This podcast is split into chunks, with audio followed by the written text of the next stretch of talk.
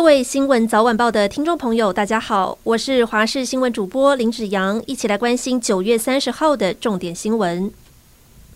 恐怖情人林炳书去年十一月涉嫌在新北市板桥区一间饭店内对高嘉宇施暴控制行动，被依伪造文书、妨害秘密等十三大罪起诉。今天下午四点，一审宣判结果出炉，遭判刑两年十个月，其中伤害罪遭判八个月，不得一颗罚金，剩下的两年两个月，只要缴九十六万元的罚金就可以不必被关。林炳书的律师表示，林炳书去年十二月受羁押的时间已经超过八个月，可以折抵刑期。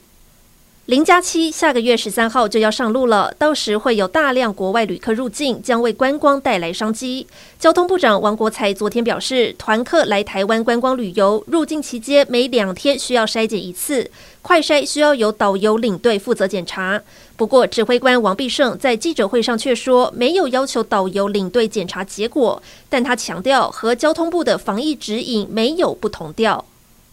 今天，行政院首席防疫顾问张尚淳接受专访表示，现行的确诊者七加七前七天的居家照护可以考虑在第五天快筛阴性就解隔离，但医师黄立明担忧，现在是呼吸道病毒旺盛的季节，如果太早放宽前七天，恐怕会有很大风险。对此，指挥中心表示，目前确诊者前七天没有要进行调整，但是后七天严拟采取快筛阴性，有望提前解除自主健康管理。日本政府宣布，从十月十一号开始开放边境，取消单日入境人数限制之外，更允许外国游客的个人自由行，还有免观光签证等措施。而为了要振兴国内观光，日本国土交通省特别推出全国旅行折扣，鼓励民众搭乘铁路或是飞机在国内旅行，住宿一晚最多可以折价一万一千日元，折合台币大约是两千四百多元。另外，针对已经接种疫苗的民众，也有演唱会或运动赛事门票的折价方案。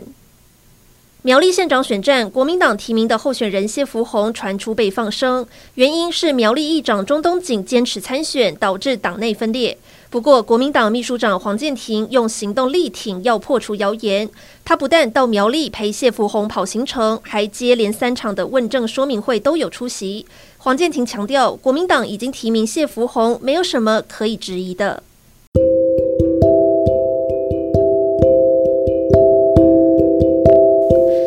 就是这一节新闻内容，感谢您的收听，我们下次再会。